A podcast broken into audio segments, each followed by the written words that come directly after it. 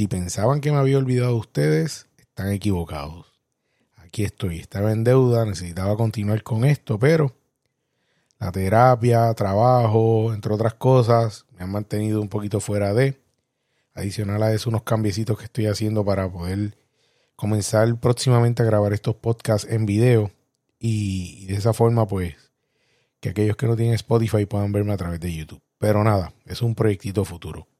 Así que este episodio de hoy de la habitación 326A quiero dedicarlo a esas curiosidades, esas cositas que me pasaron en la habitación 326A. Y como dice el título, desde chocolates, cannabis, sangría, sancocho, pitorro y mucho más, hasta nuevos amigos en esta aventura. Así que bienvenidos nuevamente a mi podcast, Sobreviviente Luchador Guerrero, y vamos a darle comienzo a esto.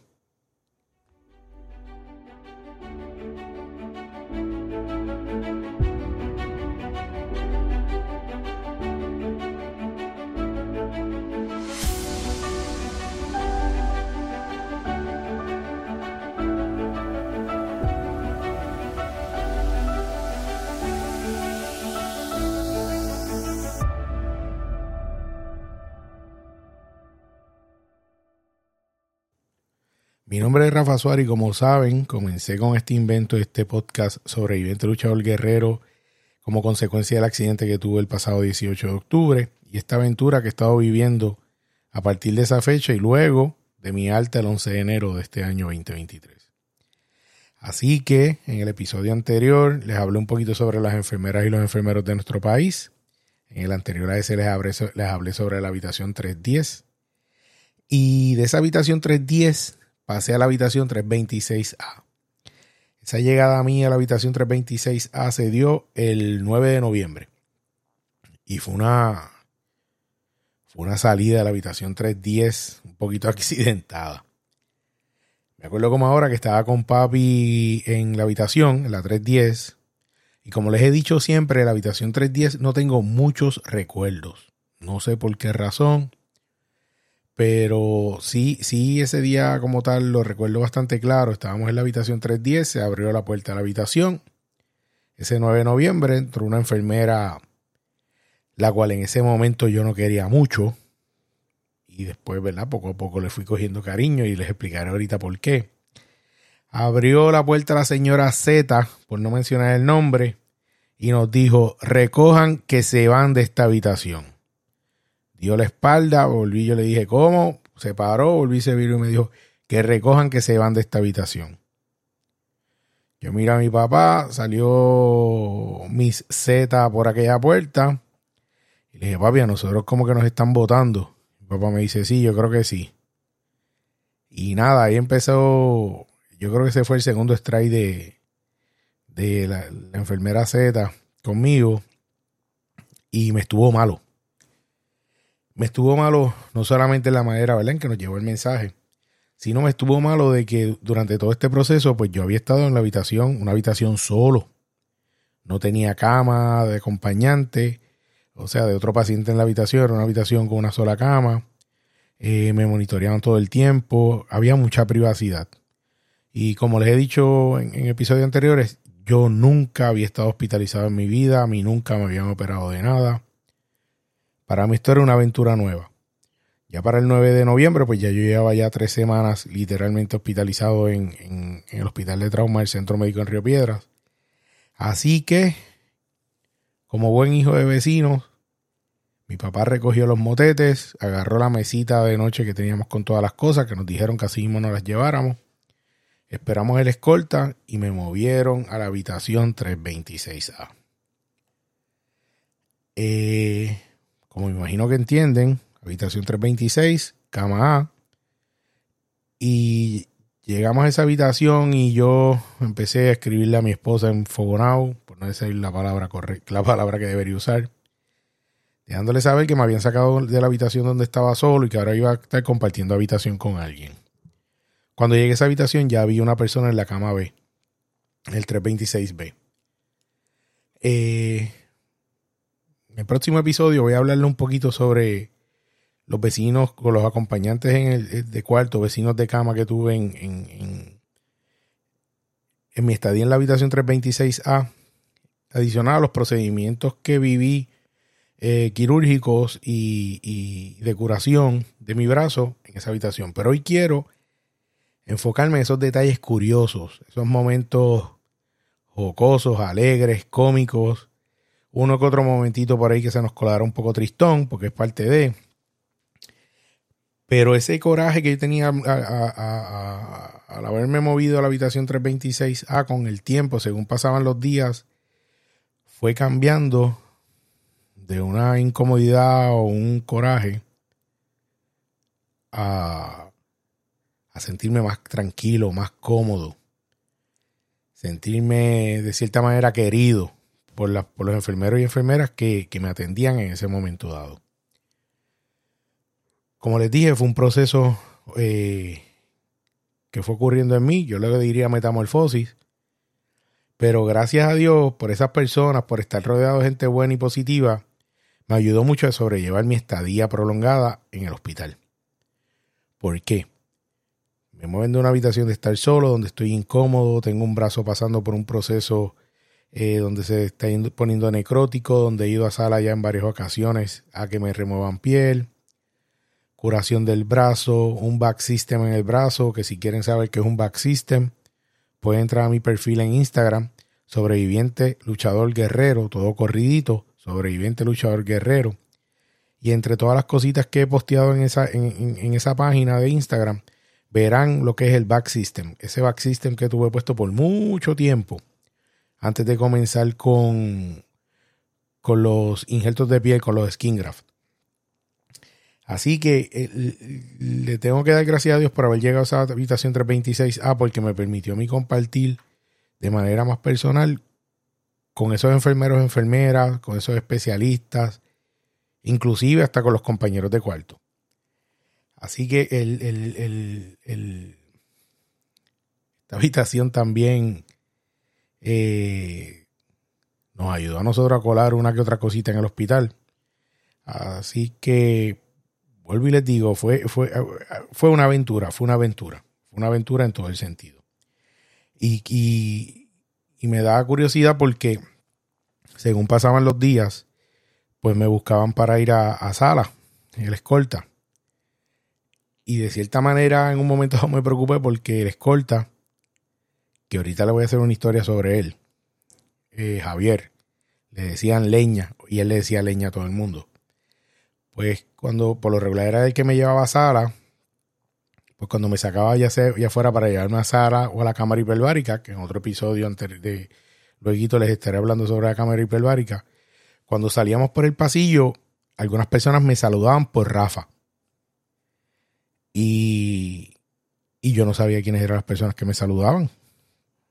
Entonces, según, según fui cogiendo confianza con, Javier, pues a veces me, me, sacaba, me estábamos entrando al elevador, alguien salía, Rafa, ¿todo bien? ¿Cómo vamos? ¿Vamos bien? Y en un momento yo le decía, mano, ¿quién carajo es esa persona?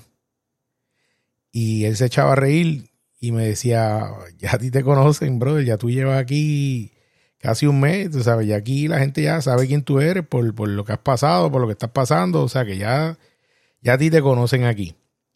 Y ahí me empezó a preocupar un poquito, porque decía, carajo, si la gente me está conociendo, tú sabes, porque yo llevo un tiempito aquí. Y en esas salidas que, hacíamos ya en la habitación 326A, por alguna razón, eh, tengo recuerdos bien claros, bien claros, bien claros cuando comparo con la habitación 310 para mí que fue ese proceso donde yo comencé a dejar eh, los painkillers, donde empecé, eh, donde me venían a traerme el percocet y le decía que no, o, la morfina y le decía que no había problema, que yo aguantaba un poquito el dolor. Y, y, tengo muchos recuerdos súper cool y súper graciosos. Mire, en un momento dado, a mí me llevan a hacerme un CT scan. CT scan o MRI. Disculpen mi ignorancia, pero para mí que era un CT scan. Me llevan con, me lleva el escolta ese día, era una tarde noche, me lleva el escolta a hacerme el, el, CT, estoy casi seguro que era un CT. Me, disculpan los profesionales de la salud si estoy metiendo las patas. Y, llegamos al área de radiología y me pongo a hablar con él Vamos a hablar con él y me dice, mano, aquí voy a estar contigo. Se fue Javier Leña, mejor conocido por Leña, el centro médico, tremendo tipo, un tipo súper agradable. Y empezamos a hablar y le digo, mano, ven acá, tú también eres de Carolina, porque en centro médico, por alguna razón, muchos de los empleados eran de Carolina. Y él me dice, no, yo soy natural de Cataño. Le digo, ah, ok, nítido. O sea que vives en Cataño. Y me dice, no, no, no, yo vivo en Tuabaja. Y digo, en Tuabaja. Y me dice, sí, un área que se llama Las Fuentes. Y yo lo miro y digo, mano, no joda. me dice, ¿por qué? Y yo dije, yo vivo ahí. Y me dice, que tú vives ahí. Y empezamos a hablar y le dije. Resultó ser que el famoso Leña, Javier, era mi vecino. De una urbanización al lado de la mía. O sea que estamos en carro, estamos a menos de cinco minutos, mucho menos de cinco minutos, tres minutos, dos minutos. Y, y, ese día fue un día bien curioso, bien jocoso y de cierta manera estresante para mí. Pues nada, empezamos a hablar, resultó ser que teníamos, ¿verdad? Visitamos el mismo supermercado que, que queda en el área, me habló sobre su historia y empecé a hacer, de cierta manera, la poca amistad que teníamos hasta ese momento, pues comenzó a crecer esa amistad. Y ya pues, ¿verdad? Eh, empieza uno a recibir unos beneficios que quizás no tenía antes en el hospital. Por ejemplo, con el servicio de escolta, pues ya Javier me había dicho, anota mi número de teléfono. Cualquier cosa que necesites que yo vaya y te busque en hiperbárica o que estés pillado en un sitio, tú me llamas. Si no estoy yo, mando uno de los muchachos que te recoja, te lleva a la habitación. Y pues la, la relación empezó, empezó súper cool. Pues me meten a hacerme el famoso estudio, que estoy casi seguro que era un CT scan. Y cuando yo llego allí, tengo el brazo vendado, tengo el brazo incómodo, no puedo subir el brazo, no puedo echar el hombro hacia atrás, no puedo mover el brazo para hacia encima de mí como abrazándome yo solo.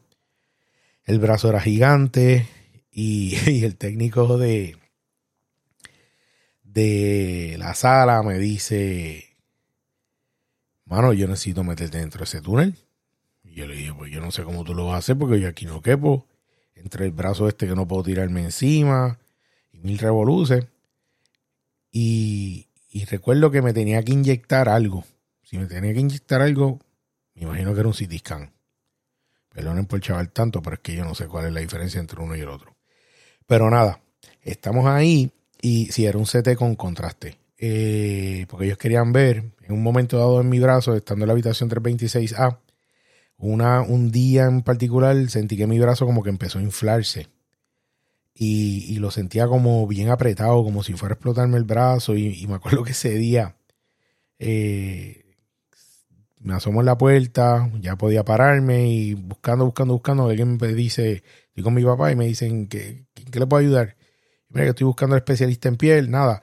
La cuestión es que el especialista en piel fue, me vio y tomaron la decisión de hacer un CT para confirmar que no hubiese nada obstruyendo lo poquito vascular que me quedaba en ese brazo. Así que en el CT un peo brutal acomodarme.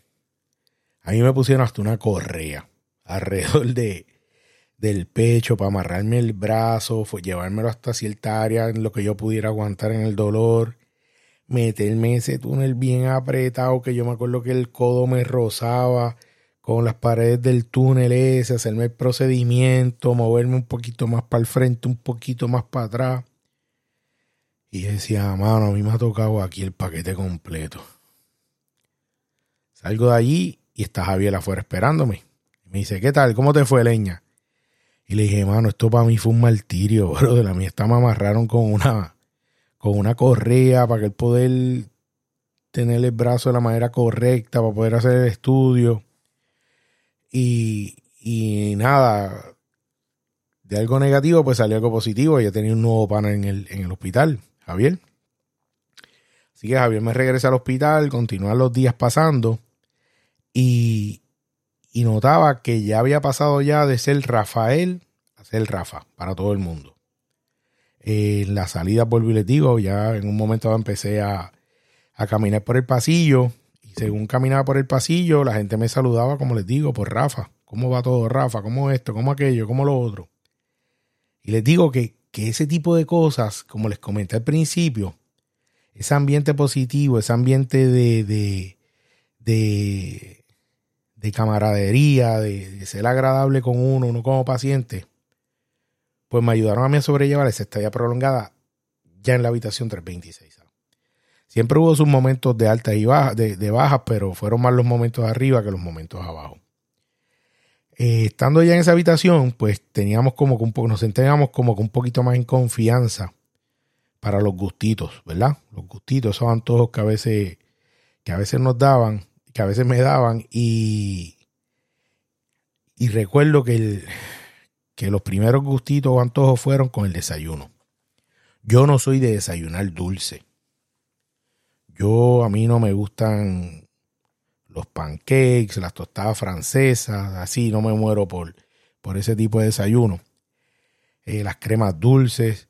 Y estando allí en el hospital, pues prácticamente, ¿verdad? Todos los días era cremas, eh, el jugo bien dulce, café, que no tomo café. Nada, en un momento dado me cansé y le dije a mi papá, mano, vete abajo y cómprame desayuno. Me dice, ¿cómo? Cómprame desayuno. ¿Y cómo hago para subirlo? Pues no sepa, me dice, Hacho, ese chava, yo me voy a llevar esta mochilita, yo voy a comprar el desayuno y lo voy a lo voy a esconder en la mochila, me lo echo en esta carterita de cintura que tengo y lo acomodo ahí y lo, lo voy a subir.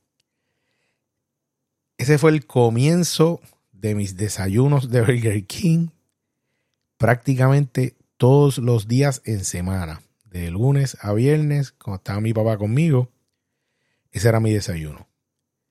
Yo no sé si les he mencionado, pero yo rebajé 50 libras estando en el hospital. Y yo desayunaba de Burger King y los sábados, para continuar con ese temita del trasiego, de, del tráfico, de cosas que nos permitían, los sábados, eh, los viernes en la tarde o en la noche, le escribí a André y le decía, Nata, vete mañana a este sitio te van a esperar y te van a dar 10 bolsas con dos empanadillas cada bolsa. Una empanadilla de bistec y una empanadilla de pizza en cada bolsita. Vas a traer esas 10 bolsas y aparte te van a dar 6 empanadillas de bistec y dos empanadillas de este otro tipo. Y Andrea, la primera vez que se lo mencioné, Andrés patarró los ojos y me dijo, diantre papi. Y recuerdo que fue la habitación 310. Así que ahí comenzamos también ese tráfico los sábados de empanadillas o de otras cositas, otros antojos que me daban. Y ya fuera Andrea, o fuera Mari Carmen, o fuera quien fuera, me, traían ese antojito. Y no fui pendejo, perdón, de expresión. Las empanadillas se las llevaba, se las traía a las enfermeras y enfermeros del piso. O sea que la primera técnica era ganarnos al enemigo eh, comían empanadillas, las celebraban, algunos después venían y me hacían historias, no, que comían empanadillas que enviaron o que llevaron al counter y cuando yo les decía que había sido yo, se sorprendían, se pasmaban y me decían que fuiste tú, sí, mi nena es la que las trae. Bueno, empanadillas brutales, nada, por ahí empezamos ganándolo. El, llega el 17 de noviembre, como les mencioné, yo llegué el 9 de noviembre a la habitación 326A y llega el 17 de noviembre, que fue mi cumpleaños si mal no recuerdo, fue un día en semana. Estoy casi seguro que fue un día en semana porque no pude ver a Diego hasta, hasta el fin de semana. Y a la hora de visitas, eh, llega mi famoso pan Agustín a visitarme. Entra Agustín a la habitación, se para frente a mi cama. Yo le digo, brother, ¿qué carajo estás aquí? Me, me hace con la mano como que me quede tranquilo y se mete las manos, Agustín, perdóname por contar esto, se mete las manos por dentro del pantalón y empieza a sacar bolsas de M&M. Él me trajo tres paquetes de M&M, no el M&M del paquetito que dice Share, sino el M&M de una bolsa más grande que tiene un Ziploc. Él me trajo un paquete de maní, él me trajo un paquete de, de brownie y me trajo un paquete del M&M regular tres paquetes gigantes de M&M. me los tiró ahí en la cama y me dijo, feliz cumpleaños, muñecón. Y me, me eché a reír yo, bro, ¿qué caramba tú haces? Y me dice, chacho, papá, si tú supieras que cuando venía caminando para acá, para el hospital, se me bajó una bolsa de esas por la pata del pantalón y tuve que recogerla y volverme a acomodar la, la bolsa de M&M, una de las tres bolsas, para poder subir acá. Y les digo, y vuelvo y les digo, que ese tipo de cosas y me disculpan los, los moralistas de la salud que no les gusta, ¿verdad? Que uno cuente ese tipo de historia. Ese tipo de cosas son las que quizás uno como paciente te pompean. Hacen que la carga no sea tan difícil, tan cuesta arriba. Y, y entre esa coladera de cosas, me levanté un, un sábado, estoy casi seguro que fue un sábado, y puse por chaval en Facebook, eh, está bueno el día para un sancocho con arroz blanco. Mire, tengo que decirles que el sancocho llegó. Tenemos una muy buena amiga que también creo que le he mencionado en, los distintos episodios, Yadira, y su esposo Frank. Pues Yadira fue una alcahueta y se volvió loca buscando un sancocho por todo el área de Guaynabo, hasta que encontró sancocho y nos trajo un sancocho vegano, me acuerdo como ahora. Esto es vegano, esto no tiene carne. Un sancocho espectacular con arroz blanco. Y ese día yo me lo colaron también, Mari Carmen bajó, ya vi un bulto. Yo, yo, yo, pienso ahora, y le juro que, que los de seguridad tenían que saber que estas mujeres traficaban con cosas para el, para el piso, para, para mi cuarto. Porque andaban con un bolso gigante de Marshalls, de estos bolsos reusables, eh, que son como de plástico duro. Y ellas bajaban con el bolso vacío y subían con el bolso lleno. No me pregunten cómo, no las paraban, no les preguntaban. Pues ese famoso día llegó el día del sancocho y comí sancocho también. Y, y, y me daban ganas de reír porque entre esas cosas que Yadira envió, Yadira envió ese día sancocho. Otro día Yadira me envió eh, estoy casi seguro que fue una pasta con, con unas pechugas de pollo. Otro día Yadira nos llevó tostadas francesas y como les dije, yo no soy de comer tostadas francesas, pero tengo que hacer una nota al calce. Las tostadas francesas que prepara Frank, el esposo de Yadira, es así, yo le doy a dos manos porque esa no le tengo que echar sirope para comérmela y saben buena. En este vacilón de, de comelate y de tráfico de cosas, tengo que decirles que, que en, que en uno de los momentos dados me habían operado y llegué al cuarto y, ¿verdad? Después que pasé en el área de recovery, despierto, eh, revolú, la nota. Y a rato le digo a Mari Carmen que tengo hambre, pero me antojé de una pizza de Subway y le dije, la quiero con todas las carnes. Mari Carmen bajó como nena buena. Que vuelvo y les digo, Mari Carmen, mi esposa Mari Carmen, yo, uno tiende a decirle a los seres queridos te amo, pero yo el te amo que le digo a esa muchacha ahora, después de esta situación, es un te amo que no tengo manera de explicarlo. Ya dio el todo por el todo, eh, al igual que mis hijos, mi papá, mi familia, pero mi esposa, al igual que mi hija, dieron la milla extra en esta situación. Pues Mari Carmen baja a comprarme la, la famosa pizza de Pizza Hot con todas las carnes. Regresa con la pizza y me dice, esta pizza te la tienes que comer completa. Porque yo acabo de pagar 18 dólares por esa pizza. Cómetela completa porque yo no vuelvo a comprar una pizza aquí con todas las carnes en pizza en, en Subway. Y nada, ya ustedes saben, se me sentaron al frente como un guachiman hasta que me comí la pizza completa, no querían que yo dejara ni un solo pedazo. Y la pizza y el subway fue parte también del tráfico de, cosas que tuvimos ahí.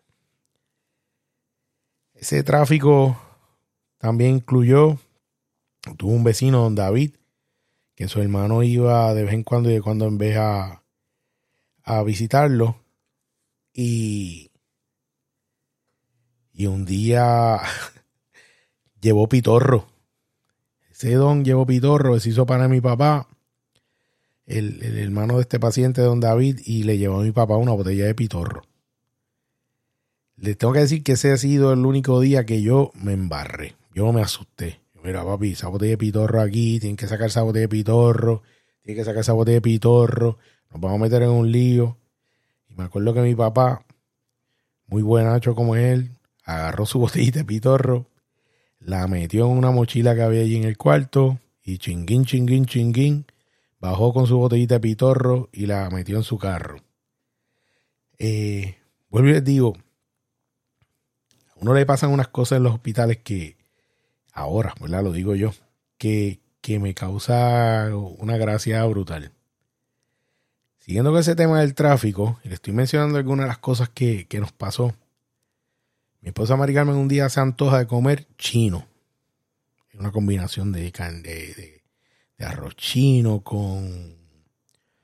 Me acuerdo que fue eh, beef brócoli y no sé qué más. La cuestión es que Andrea la alcahuetea, Mari Carmen ordena, Andrea va y la busca, Mari Carmen va a buscar con el famoso bultito de Marshalls, que ese bulto de Marshalls si hablara nos metería en lío.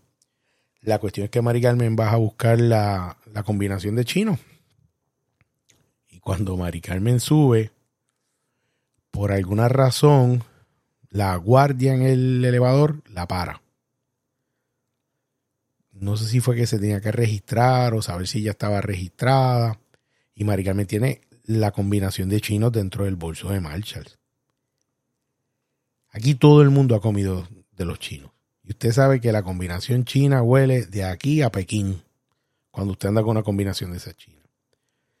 Pues Marica me llega haciéndome la historia y le digo, ¿y qué carajo hiciste? Y me dice, pues, cogí el bulto de los chinos y donde me paré, que, que ya yo iba ya más adelantito con el bulto, allí mismo me saqué el bulto, lo puse en el piso, fui donde ella, hice lo que iba a hacer, asustada porque aquello olía por todos lados hice lo que iba a hacer de registro y volví y agarré la bolsita de chino y vámonos que es tarde. Y arranqué para acá para la habitación. Pues llega Mari con su combinacioncita china, que tenían todo de chino. Y ese día, yo me acuerdo de la cena que llevaron. Ese día llevaron pavo. Pero el slice de pavo que me dieron, les tengo que confesar que era finitito, finitito, finitito, finitito. Sabía riquísimo pero finitito. Así que Mari Carmen, ni corta ni perezosa, me dice, mira, te voy a servir un poquito de arroz, te voy a servir del beef brócoli y te voy a echar ahí dos o tres papitas. Y le dije, pues nítido.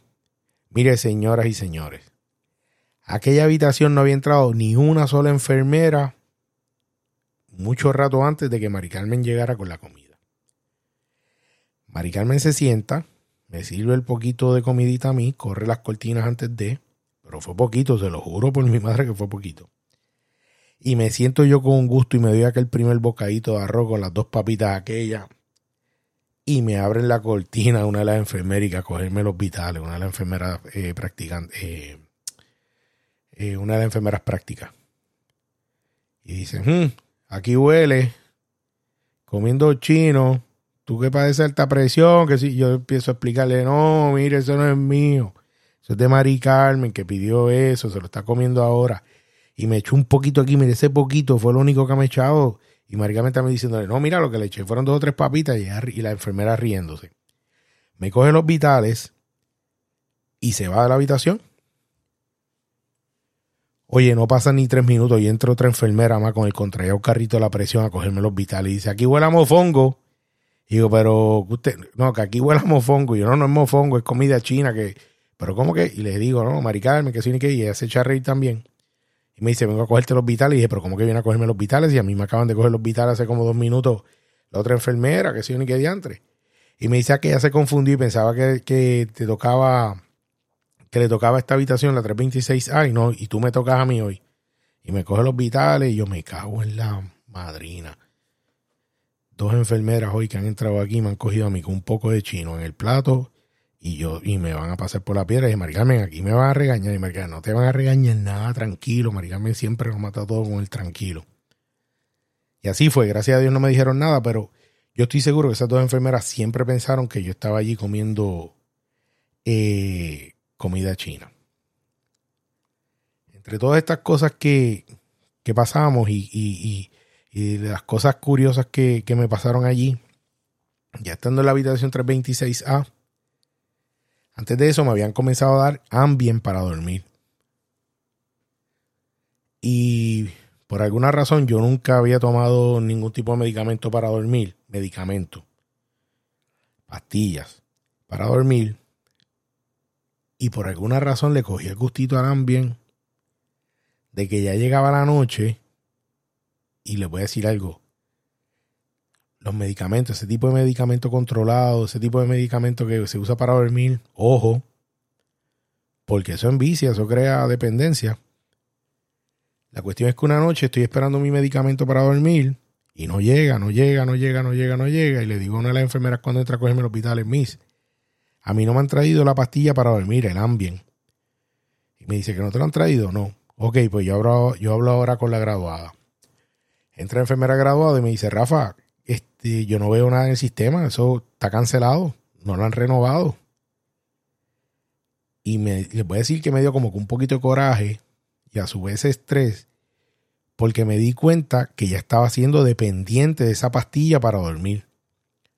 Y me dice, si tú quieres, llamo a la doctora, que había una doctora de turno esa noche, para que te la, reactive.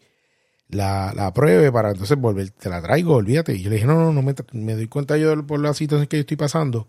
Y le dije, no, no, no, no la pidas, por favor. No la pidas. Seguro, sí, sí, no la pidas. Mire, esa ha sido la peor noche que yo, una de las peores noches que yo pasé en ese hospital fue esa noche. Yo soñé con, con monstruos. Yo soñé que estaba en una calle oscura con focos, que la luz era como amarillenta, focos negros, estructuras negras a los lados, con luces bien tenues adentro, con siluetas oscuras. Un, fue, fue algo malísimo para mí, no dormí nada. Al otro día me acuerdo que, le, que, hablé con Mari Carmen durante el, durante el día, estaba mi papá, y le dije que no dormí nada, que qué podía hacer, qué podíamos hacer. Y me dijo, pues yo te voy a llevar melatonina. Y yo, pues nítido, pues tráeme algo para dormir porque no quiero volver a pedir el Ambien. Me di cuenta que estoy como que juqueadito con el Ambien y, no me gusta eso. Pues Mari Carmen me trajo melatonina y me dijo, son de tantos miligramos, te tienes que tomar tanto, ta, ta, ta, ta, ta, ta, ta. Pero la melatonina, según me ha explicado, funciona. Según tu cuerpo se sature de melatonina, es que comienza a hacer el efecto. Y yo necesitaba dormir. Y le digo a Mari Carmen el segundo día, le digo, Mari Carmen, a mí esto no me está funcionando para dormir. Yo tengo licencia de cannabis medicina hace unos añitos atrás. Y le digo a Mari Carmen, Mari Carmen, en mi mesa de noche, abre la gaveta, hay un sobrecito de gomis tráeme las gomitas de cannabis, yo voy a empezar a usar eso para dormir, para el carajo. Y Margarita me dice, ¿tú crees? Yo le digo, olvídate, tráemela, olvídate, olvídate. Yo en algún momento dado le preguntaré a los médicos, pero yo necesito dormir y no quiero tomar más ambien. Pues Mari Carmen muy obedientemente me trae las gomitas y todas las noches antes de irse me dejaba dos gomitas en un copcito de pastilla. Me decía, ¿y le preguntaste a los médicos? No, no le he preguntado a los médicos yo no le había preguntado a los médicos porque yo quería preguntarle a uno de dos médicos, de todos los médicos que yo tenía, uno de esos dos. ¿Por qué? Porque me daban la confianza, los veía más, eh, quizás más receptivos a ese tipo de temas si yo le ponía ese tema. Y en una de las noches, todavía no lo había consultado con el médico, Mari Carmen me deja los dos gomicitos en el cop de pastilla. Entra uno de los enfermeros graduados y me va a ponerme una inyección que me ponían en la barriga, un anticoagulante, que sea la madre la inyección, ese anticoagulante, mire. Eso eran dos veces al día por la mañana y por la noche. Eso picaba que era una barbaridad, pero nada. Es una nota al calce. Y cuando me va a poner la, inyección, mire y ve el copcito con los gomis y como que espatarra los ojos y mira a Maricarmen y me mira a mí. Maricarmen me dice, sí, es lo que tú estás pensando. Eso mismo es lo que estás pensando. Y el contrario me dice, Rafa, comparte tu pan. Yo, muchachos, tú eres loco, te votan de aquí a ti y me votan a mí también. Y nada, nos empezamos a reír con el vacilón. Y yo todavía no había preguntado al médico. Como a los dos o tres días llega este doctor, no voy a mencionar el apellido, y le digo, doctor, yo estaba loco porque usted llegara porque yo necesitaba preguntarle algo. Dime, Rafa, y le dije, doctor, mire, a mí yo estaba tomando Ambien, me pasó esto con el Ambien, vi esto y le conté el sueño que tuve, lo difícil que se me hizo. Y le dije, ¿usted cree que yo pueda tomar, usted cree que yo puedo usar cannabis en gomi, en gomita, un edible? Se me queda mirando, se sonríe muy maliciosamente y me dice, sí, eso no va a interactuar de manera negativa con tu tratamiento. Tú lo que estás tomando es un medicamento para la presión. el anticoagulante, eso no debe interactuar de manera negativa. No hay problema. Mete mano. Y le dije, ok, o sea que puedo empezar a usar. Y me mira y me dice que sí con la cabeza. Va saliendo para, mira, me vuelve a mirar y me dice, acá entre ti, ¿desde cuándo tú te estás tomando ya? ¿Desde cuándo tú te estás comiendo los gomicitos eso? Porque me acabas de decir que, cuando, que sí puedes empezar. Y se echa a reír y le digo, doctor, llevo como cinco o seis días ya. Y me dijo, pues muchacho, ya tú pasaste el camino malo, sigue dándole. Y, y les pongo ese tema porque todavía seguimos con un tabú del cannabis medicinal. Y ahora que yo estoy en esta etapa de rehabilitación y mientras estuve hospitalizado, fue un recurso excelente y ha sido un recurso excelente para mí en mi proceso de rehabilitación. Pero no quiero adelantarme a los temas. En un episodio más adelante vamos a hablar un poquito sobre el cannabis medicinal como un sustituto a un painkiller o como una herramienta para tolerar la rehabilitación. En mi caso, eh, mi rehabilitación de mano, brazo, muñeca, codo, hombro, todo, toda esa extremidad izquierda que estamos trabajando. Así que, nada, me gustaría que estén receptivos al tema cuando toquemos eso traer un recurso y hablaremos un poquito de eso. Continuando con, las cositas que me pasaron en, la habitación 326A, cositas curiosas, de un momento a otro mi habitación se convirtió en un punto de encuentro. Me explico. Enfermeros entraban a las 7 de la mañana, el otro cambio de turno era a las 3 de la tarde y el otro cambio de turno, eh, si mal no recuerdo, era a las 11 de la noche. Era 7 a 3 3 a 11 y 11 a 7. En los cambios de turno en las mañanas, cuando llegaba a las 7 de la mañana, la puerta de frente a mi habitación era el área de planificación de alta.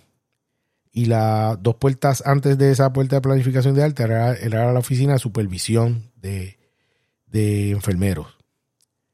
Y todos los enfermeros llegaban a esa oficina a las 7, a las 3 y a las 11 para saber qué área les tocaba asignada. Y pues llegaban allí, cogían su papelito con el área asignada.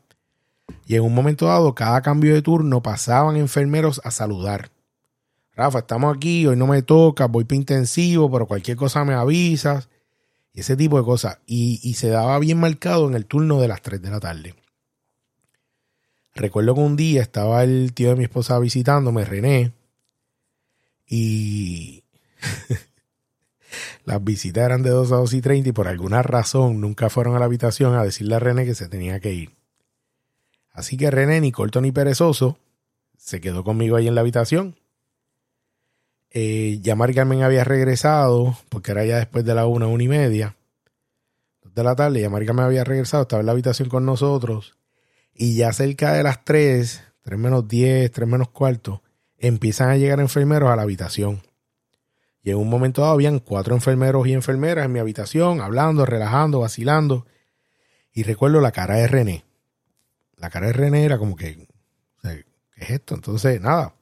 Estuvieron allí, me preguntaron qué había, cómo estaba la cosa, vacilaron un rato, nos reímos un rato allí y se fueron. Y René dice, ven acá, estos muchachos. Y María me dice, no, es que por lo regular en el cambio de turno entran a saludar a Rafa a ver cómo está la cosa, eh, que cualquier cosa que necesitemos avisemos, a veces pasan y nos dicen que no les toca, pero que estamos al pendiente, que, me, le va a tocar fulano a Parencejo.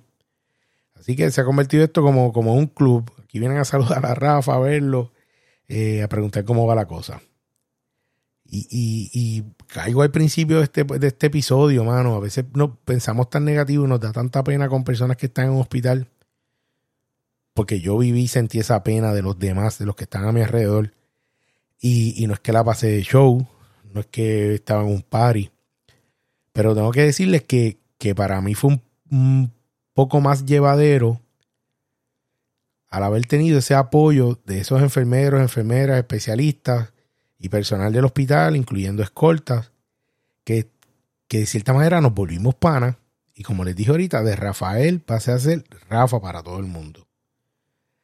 Y no me puedo quejar de eso porque, vuelvo y les digo, eso que yo viví, eso que yo sentí, eso que a mí me ayudó a sobrellevar en los momentos difíciles de mi estadía en el hospital, eso se replicó en todas las áreas o terapias o, tratamientos que yo tuve en mi estadía, ya fuera las visitas que hacía enfermera práctica, enfermera graduada o enfermero graduado enfermero práctico a mi habitación, ya fuera mis visitas a cámara hiperbárica, el personal de hiperbárica me trataba igual de bien, igual de cariñosos, igual de positivos, eh, un apoyo brutal a mí en el área hiperbárica.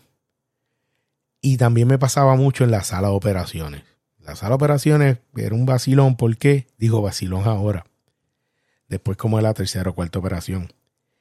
Porque si los procedimientos se daban entre 7 de la mañana y 4 de la tarde, pues por lo regular me tocaba el mismo crew de sala de operaciones, que era Candy, una señora espectacular, una chulería, una india que aquello se veía que era de carácter fuerte, tenía sus años de experiencia en centro médico, técnica de sala de operaciones, Sami, que también era técnico de de operaciones, y Bulgos, que era el anestesista.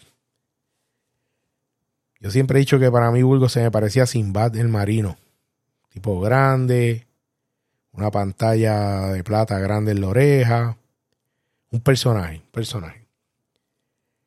Y de cierta manera, ese personal de sala operaciones, Candy, Sammy, Bulgos, se volvieron panas míos, mis amigos. Porque yo podía llegar bien cagado a sala de operaciones, eh, algún procedimiento, ya cuando comenzamos con los skin graft. Ellos me recibían con una alegría. Qué bueno verte, Rafa, te ves bien. Estamos aquí de nuevo, vamos a darle duro a esto. Estaba preguntando por ti, hace unas semanas no te veía porque te había tocado el procedimiento con otro grupo.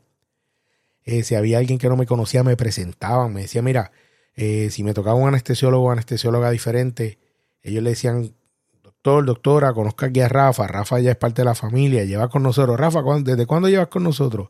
Y yo desde octubre, como a mí, como les he mencionado antes, yo nunca conté los días. Eh, para mí cada día era el día uno. Y el ambiente se volvió tan espectacular, mire, que a veces para mí era una terapia el estar en la camilla antes de entrar a la sala de operaciones, que están llenando todos los papeles, el protocolo, el relevo de esto, la anestesia, aquello, lo otro. Y empezamos a, reírnos y, a vacilar. Tan es así, voy a decir el milagro y no voy a decir el santo. Tan es así que uno de los procedimientos que ellos no fueron el crew de sala de operaciones, me toca con un, con un anestesiólogo, nunca me había tocado, y ese anestesiólogo ese día me recomienda hacerme un bloqueo en el brazo izquierdo. Un bloqueo en el brazo izquierdo para el procedimiento, que voy a estar despierto, y me explica todo el proceso, y digo, doctor, pero este es mi procedimiento número tal, todo el tiempo me han, me han anestesiado full, completo, eh, no tengo problema. Si me molesta, me molesta un poco la garganta, pero pues, no, no, pero vamos a tratar esto. Esto es así, yo hago como un tipo de sonograma, identifico el nervio. Pero no te preocupes que si yo veo la cosa que no esté, pues te anestesio full. Mire, eso para mí fue un dolor brutal en el brazo izquierdo. No cogí el bloqueo. Terminaron anestesiándome full. Y en la próxima visita mía a sala de operaciones me toca, me toca el crew que, les comento que son mis panas, Candy Sammy Burgos, que era anestesista. Y me toca este anestesiólogo que ya me había tocado anteriormente, que me trataba muy bien. Y le digo, doctor, doctor fulano, no me venga a hacer un bloqueo en el brazo izquierdo. Y me dice, ¿cómo? no me vengan a hacer un bloqueo. Y Bulgo me dice, pero ¿cómo que un bloqueo? ¿Quién te trató de hacer un bloqueo? Y yo no, no, yo no les puedo decir a ustedes, yo simplemente le digo, no me vengan a hacer un bloqueo, que ya trataron de hacerme un bloqueo y, no funcionó. Entonces el anestesiólogo miraba a Bulgo y le me decía, pero Rafa, dime quién fue, quién fue el ani Los adjetivos son adjetivos heavy. Y yo, doctor, no le puedo decir, no le puedo decir. Yo no podía, yo no quería decirle porque los dos anestesiólogos tenían el mismo apellido. Y decía, ay Dios mío, y si es el hijo. Nada, la cuestión es que siguen ahí en el vacilón, en el relajo, y Bulgo me coge medio espabilado. Me dice, coño Rafa, pero dinos quién fue, dinos quién fue, y metiéndome para la sala de operaciones, mira, fue el doctor fulano de tal. Y brinca Bulgo, empieza a reírse, mira al anestesiólogo y le dice, fulano, es el sobrino tuyo. Y aquel anestesiólogo ha empezado a bajar sapos y culebras. Que como ese animal iba. Y, yo les digo que en todo esto yo me reía después porque como de algo negativo, de una estadía prolongada en un hospital, uno pasa por este por estos momentos de vacilón, estos momentos donde la ansiedad baja, estos momentos donde tú te lo disfrutas, te ríes un montón. Y, les digo que para mí esta aventura ha sido más cosas positivas que negativas. Ahora lo veo así. Al principio fue difícil. Fue difícil de cierta manera porque inclusive en la habitación 326A eh, recibí la ayuda de una psicóloga clínica, la doctora Annette Falcón. Una doctora chulísima, chulísima, chulísima, chulísima, que me ayudó mucho a sobrellevar la culpa de la situación, me ayudó mucho a entender parte de los procesos, me ayudó eh, cada vez que venía su, su aura, lo que inspiraba era una cosa espectacular. Y, tengo que agradecerle a ella también. Eh, yo coincidí, mi estadía coincidió con el Mundial de Fútbol.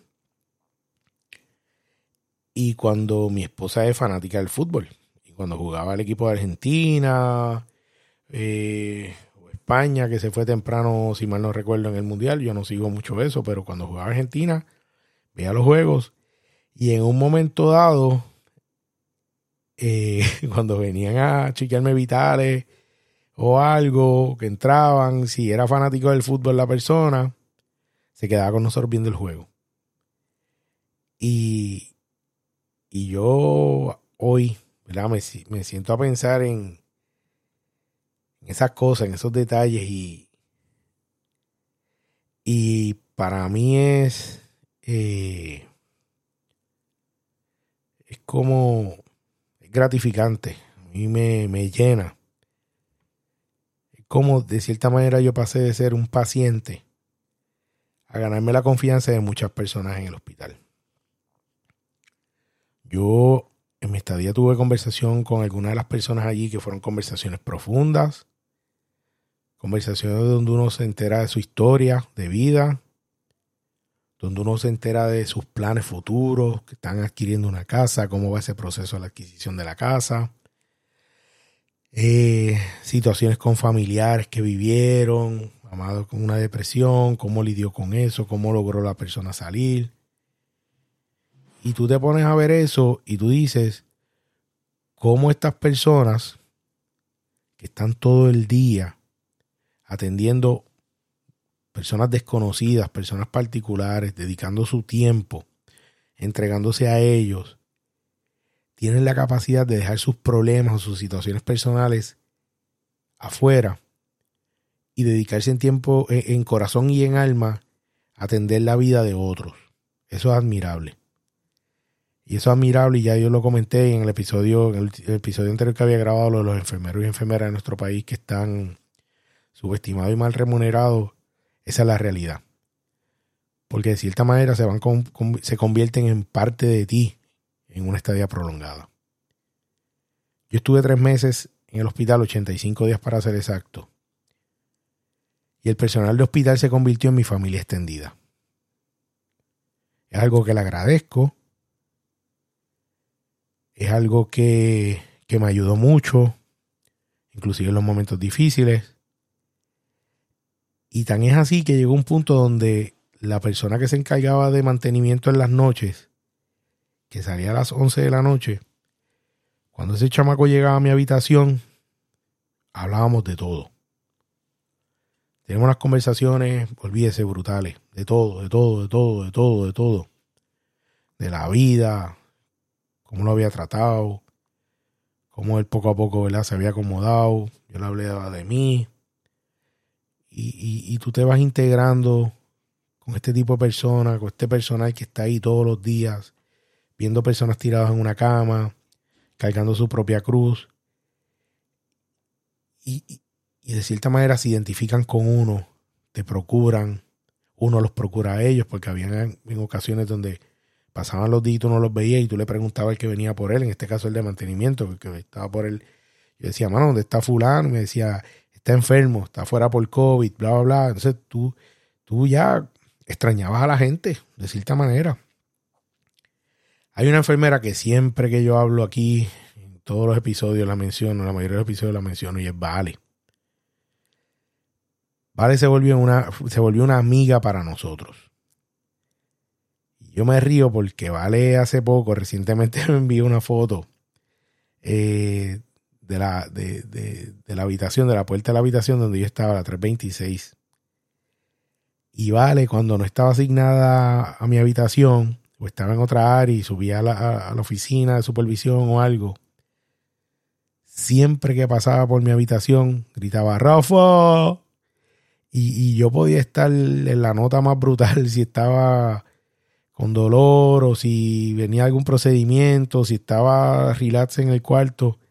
Y, el, detalle de escuchar a Vale decir, Rafa, eso siempre me hacía sonreír porque era una cosa que tú dices, mano, tú sabes, yo estoy aquí todo jodido en esta cama y, y esta gente me busca en la vuelta y Vale era tan y tan tongonera, fue tan tongonera conmigo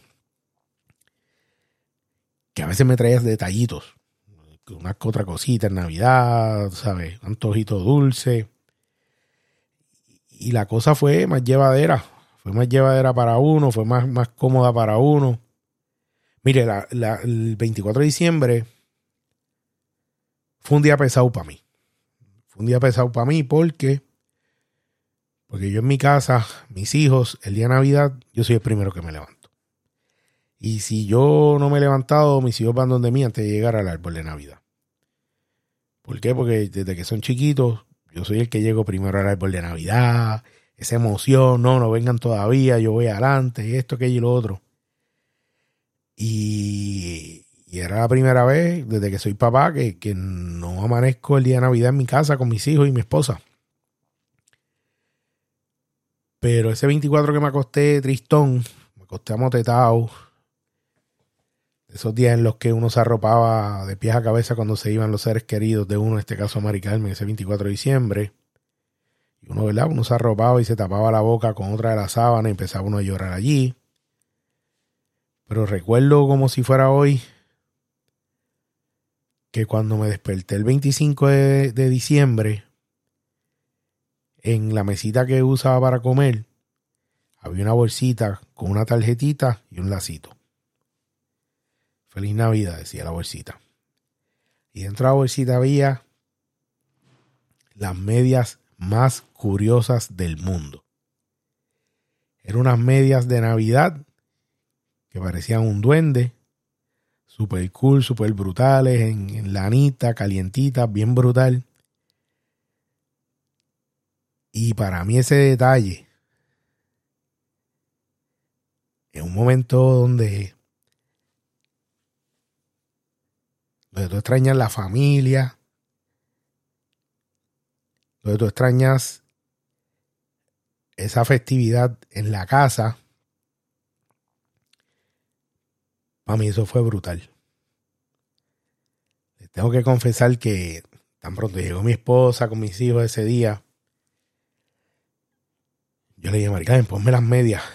Me puse las medias estuve puestas allí en el hospital por un par de días, porque pues uno está allí, eh, la usé por un par de días allí y, y, el orgullo mío de yo salir a caminar el pasillo y que se me vieran las medias por las chancletas o, en hiperbárica, que cuando llegaba te tenías que quitar los zapatos y ponerte los shoe y vacilando con las medias.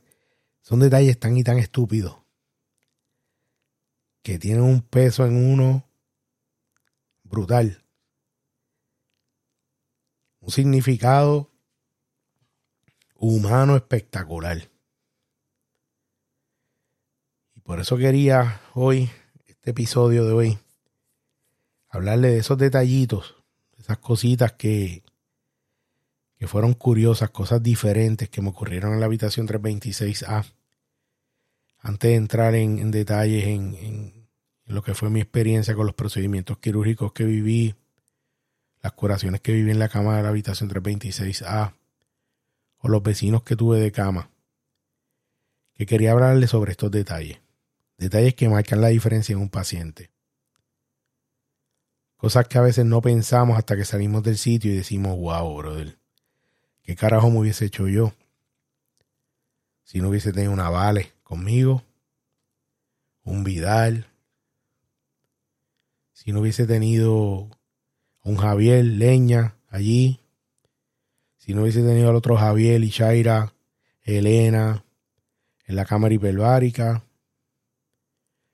Eh, si no hubiese tenido un andino, si no hubiese tenido una Candy, un Sami, un Bulgos en la sala de operaciones, si no hubiese tenido otro Sami como, como enfermero graduado, un Hilda Rodríguez como enfermera práctica, una Liz Mari como terapista ocupacional, una Keila Familia, una Priscila como especialista en piel. Que cada cosa buena que me pasó, cada momento positivo como ocurrió en mi proceso eh, de sanación o en mi proceso de curación del brazo, lo celebraban como si yo fuera parte de su familia. Para mí hubiese sido bien duro, bien duro, bien duro, bien duro, bien duro haberme haber sobrellevado esos 85 días. Los pocos familiares y amigos que tuvieron la oportunidad de visitarme en la habitación, no fueron muchos, pues las visitas eran limitadas, podían coincidir con cámara y con la terapia en cámara hiperbárica, pero esos familiares y amigos que tuvieron la oportunidad de verme, saben que había momentos difíciles. Saben que extrañé mucho a mi familia. Pero gracias a Dios, esas personas que les mencioné o esas personas como ellas, porque se me quedan muchos nombres por mencionar, pero un montón de nombres por mencionar, hicieron una diferencia en mi estadía en la habitación 326A. Y sabiendo eso, este episodio de la habitación 326A, yo lo había comenzado a grabar en tres ocasiones. Y a veces paraba de grabarlo, ¿por qué? porque fue esa habitación, ese número marcó mucho en mi vida. Me transformó como ser humano, tengo que aceptarlo. Me hizo ser una persona mucho más sensible, mucho más humilde. Me enseñó a valorar las amistades, me enseñó a valorar la familia. Y me dio la oportunidad de tener nuevos amigos en esta aventura amigos y amigas que me gustaría en algún momento volverlos a visitar. Me gustaría poder aportar en ellos, ayudarlos a que su trabajo sea más fácil, llevar la voz cantante con las cosas que necesitan, como enfermeros y enfermeras y profesionales de la salud, especialmente en esta semana del 6 de mayo al 12 de mayo, que se celebra la Semana del Enfermero. Y como me propuse en un momento dado, de esta situación hay que sacar algo positivo esa es mi meta.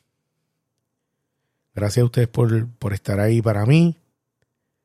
En estos días subí un video, hoy, específicamente hoy subí un video a mi cuenta de Instagram, sobreviviente luchador guerrero, un famoso Throwback Thursday del 26 de enero, la primera vez que me grabé hablando de mi, de mi aventura y lo cagado que estaba porque iba a comenzar el proceso de rehabilitación.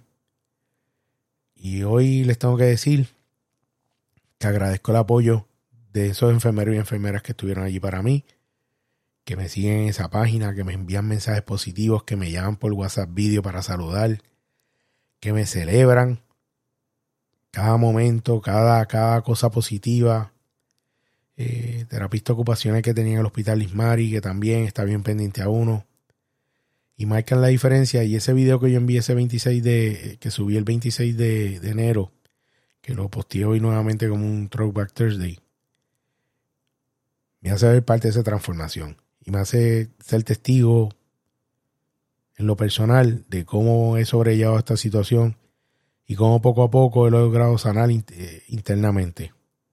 Vuelvo y les digo, ha sido un trabajo de muchos de ustedes que me han dado el apoyo, de esos enfermeros, enfermeras y profesionales de la salud que conocí estando en el hospital. Y de estos otros angelitos que se han añadido en mi proceso de rehabilitación, en el centro de terapia MRN, son muchos, Merlin, Nelson, Lisbeth, Emanuel, Yailin, Yari, Karina, Sophie, Pam, otra Vale, tengo otra Vale en el centro de terapia. Han sido muchas las personas que se han unido ahí y que, y que han dado la milla extra para yo poder ser el nuevo Rafa que soy. Para yo poder nuevamente tocarme la cara. y para yo poder continuar en este desarrollo, esta rehabilitación, porque es prohibido quitarse. Así que nuevamente gracias por escucharme. El próximo episodio estaremos hablando más en detalle de los distintos procedimientos y vecinos que tuve en la habitación 326A. Así que seguimos con esto y pronto tendré unas cositas nuevas donde podré subir estos episodios en video o los episodios futuros grabarlos en video y, compartirlos con ustedes. Muchas gracias. Seguimos para atrás y para coger el impulso.